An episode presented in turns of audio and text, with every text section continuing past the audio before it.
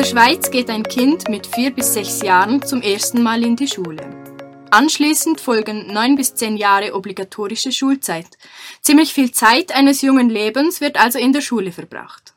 Aber was, wenn ein Kind sich da so gar nicht wohlfühlt?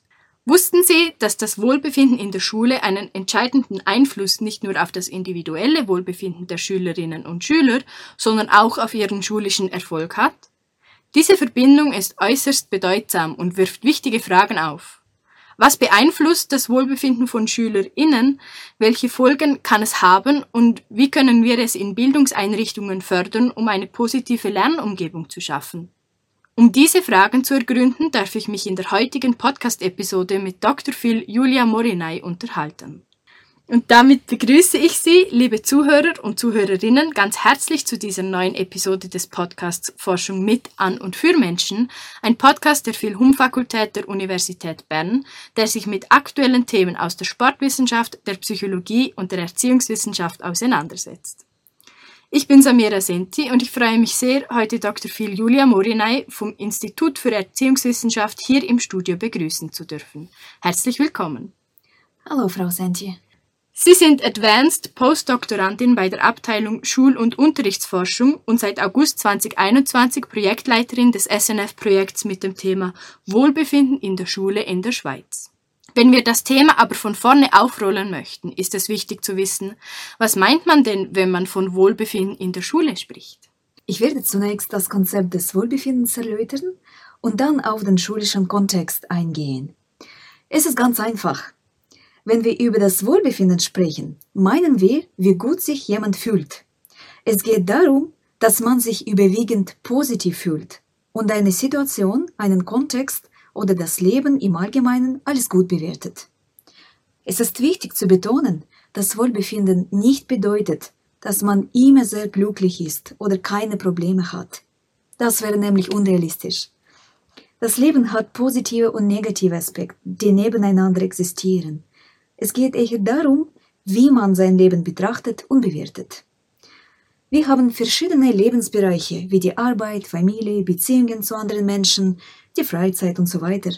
Man kann sich in einem Bereich wohlfühlen, zum Beispiel Spaß an der Arbeit haben, aber gleichzeitig auch Sorgen wegen der Beziehungen zu den Arbeitskollegen haben.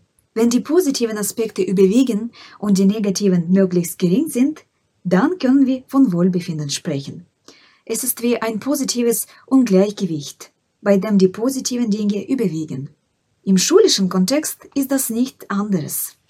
Ein Schultag kann viele verschiedene Situationen mit sich bringen, in denen sowohl positive als auch negative Emotionen erlebt werden können. Zum Beispiel können Schülerinnen und Schüler gleichzeitig Sorgen um ihre Noten haben, aber auch Freude, wenn sie mit ihren MitschülerInnen interagieren. Damit SchülerInnen sich in der Schule wohlfühlen können, ist es wichtig, dass positive Gefühle und Gedanken über die Schule, die Menschen in der Schule und den schulischen Kontext gegenüber negativen Gefühlen und Gedanken dominieren. Es ist wichtig, dass sie möglichst selten unter körperliche Beschwerden, wie zum Beispiel Bauchschmerzen oder Sorgen wegen der Schule leiden.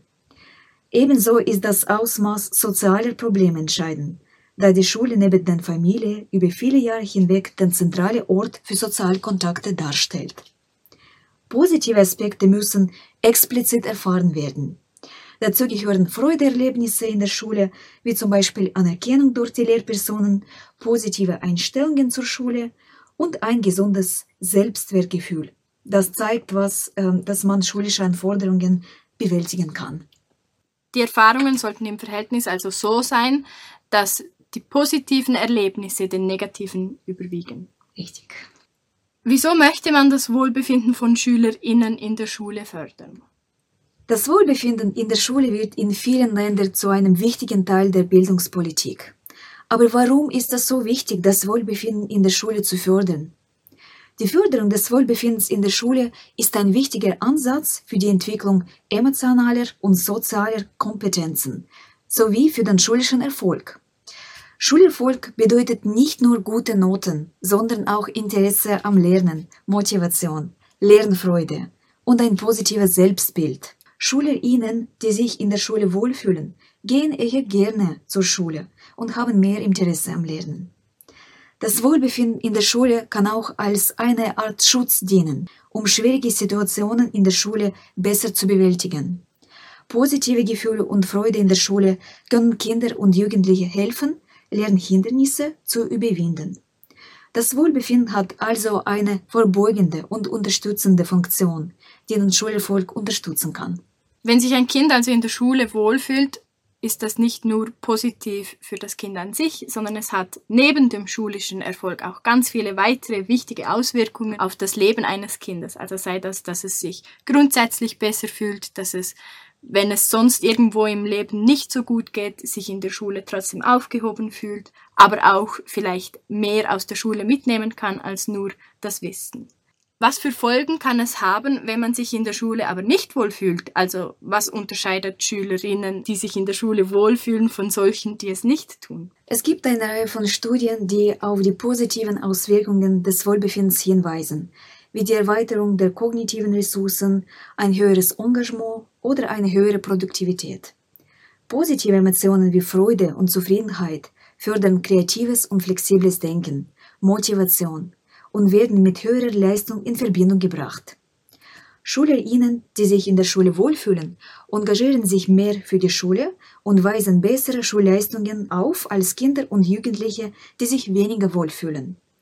Aber nicht nur im Bereich der Leistung, sondern auch im sozialen Bereich zeigen sich wünschenswerte Effekte dahingehend, dass SchülerInnen, die sich in der Schule wohlfühlen, haben stärkere soziale Bindungen zu anderen und sind dann eher bereit, andere zu unterstützen. Unterschiede im Wohlbefinden zwischen den SchülerInnen hinsichtlich Geschlecht, Alter und Schulleistung wurden empirisch bestätigt. Leistungsstarke SchülerInnen fühlen sich in der Schule wohler als leistungsschwächere.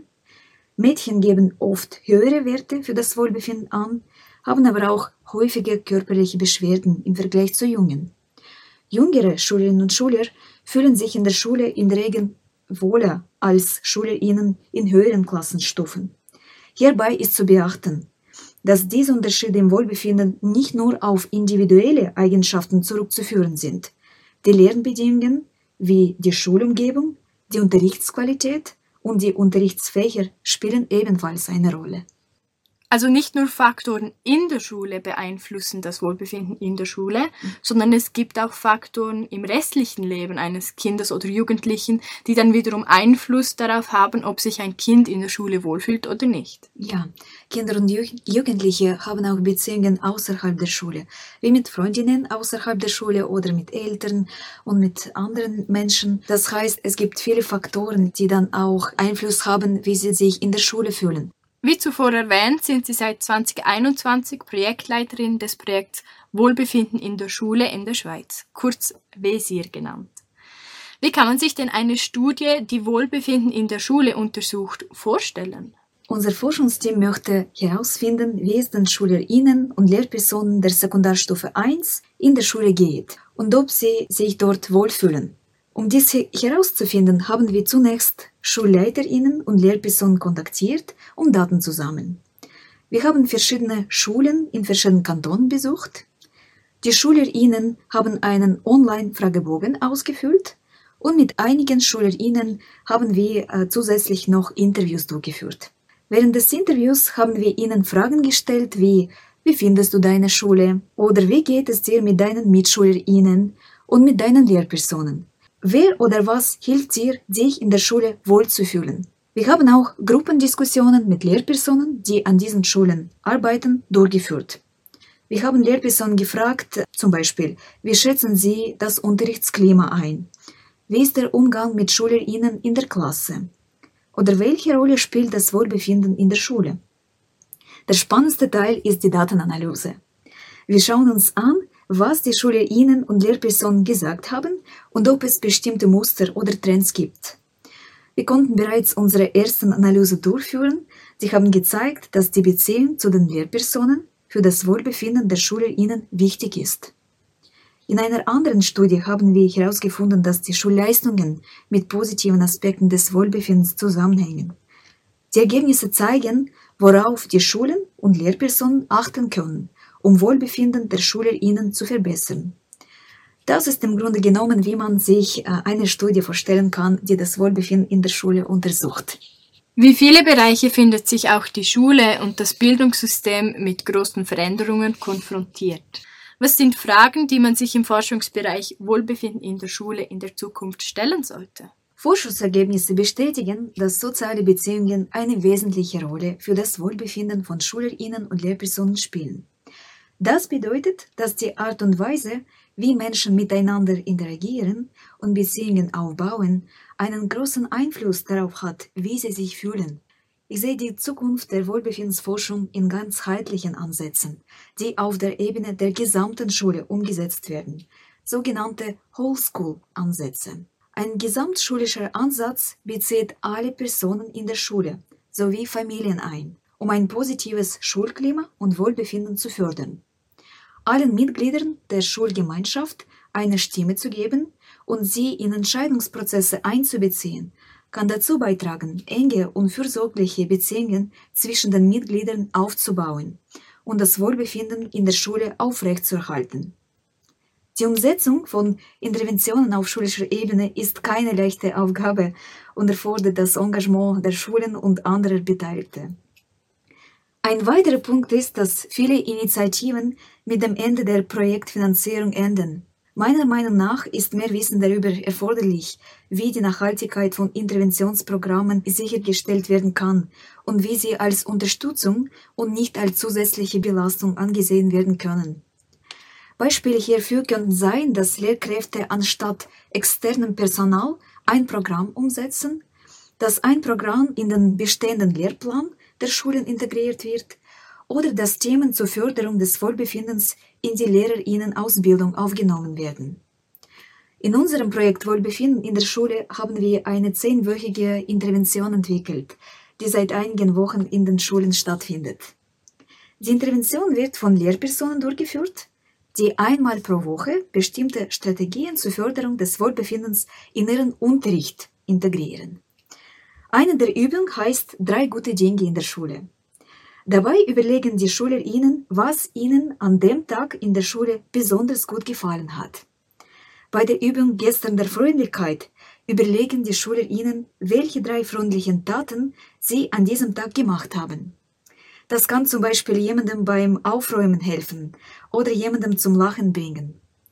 Durch diese Übungen sollen die Schüler ihnen lernen, wie wichtig kleine freundliche Dinge im Alltag sind. Wir wissen auch jetzt, wie wichtig dieser Aspekt des Wohlbefindens in der Schule für die Kinder und Jugendlichen sein kann, damit wir das Wissen, das wir heute erarbeitet haben, auch noch mehr in die Praxis umsetzen können, komme ich jetzt zur letzten Frage. Was sind Tipps für Eltern oder Lehrer, worauf diese achten sollten, um Wohlbefinden in der Schule steigern zu können? Mein erster Tipp ist Unterstützung bei sozialen Beziehungen. Eltern und Lehrpersonen sollten darauf achten, dass Kinder positive soziale Beziehungen in der Schule haben. Eltern können ihre Kinder ermutigen, mit anderen Kindern zu spielen und ihnen helfen, soziale Fähigkeiten zu entwickeln. Lehrpersonen können Gruppenaktivitäten und Projekte fördern, bei denen die Schüler ihnen zusammenarbeiten und sich gegenseitig unterstützen. Bedeutungsvolle Beziehungen tragen zu einem Gefühl des Wohlbefindens bei. Lehrpersonen können Schüler ihnen zeigen, dass sie sich um sie kümmern und an sie glauben. Einfache Sätze wie, das ist nicht einfach, aber ich weiß, dass du es schaffst.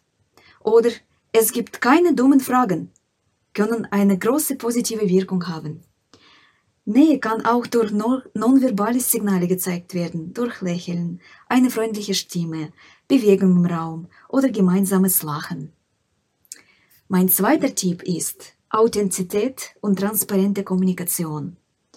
Es ist wichtig, dass Eltern und Lehrpersonen eine offene Kommunikation mit ihren Kindern und Schülerinnen pflegen.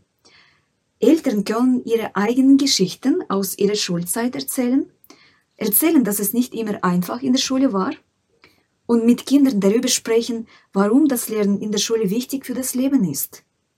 Dies fördert das Vertrauen in der Beziehung auch in Lehrer-Schüler-Beziehungen ist Vertrauen ganz wichtig. Sie können der Schülerin zeigen, dass sie selbst auch verlässlich sein können. Dadurch fühlen sich die Schülerinnen verstanden und wissen, dass sie nicht alleine sind. Und mein dritter Tipp ist, Förderung von Selbstfürsorge und Selbstreflexion. Es ist wichtig, dass Kinder lernen, auf sich selbst aufzupassen und ihr eigenes Wohlbefinden zu priorisieren. Eltern und Lehrpersonen können ihnen dabei helfen, indem sie ihnen beibringen, gesunde Gewohnheiten zu entwickeln, wie ausreichend Schlaf, gesunde Ernährung, regelmäßige körperliche Aktivität und auch Gewohnheit der Selbstreflexion, wie Dankbarkeit. Lehrpersonen können selbst reflektieren und ihre SchülerInnen dazu einladen, auch über ihre Gefühle nachzudenken. Dies kann als Morgenkreisritual oder durch freies Schreiben erfolgen. Solche Überlegungen fördern den Dialog in der Klassengemeinschaft, schaffen Konzentration und fördern eine Verbindung zwischen Geist und Körper. Selbstreflexion kann Lehrpersonen und SchülerInnen zeigen, dass Unbehagen und negative Zustände oft Teil von Lernen und Wachstum sind. Vielen Dank, Dr. Phil Julia Morinay, für das spannende Interview. Vielen Dank auch Ihnen, liebe Zuhörer und Zuhörerinnen, dass Sie diesen Podcast eingeschaltet haben. Versuchen Sie doch heute einmal drei Dinge aufzuschreiben, die Ihnen bei der Arbeit oder in der Schule besonders gut gefallen haben und steigern Sie damit ein wenig Ihr Wohlbefinden. Passen Sie gut auf sich auf und ich freue mich, bis wir uns beim nächsten Podcast wieder hören. Bis dann wünsche ich Ihnen eine gute Zeit.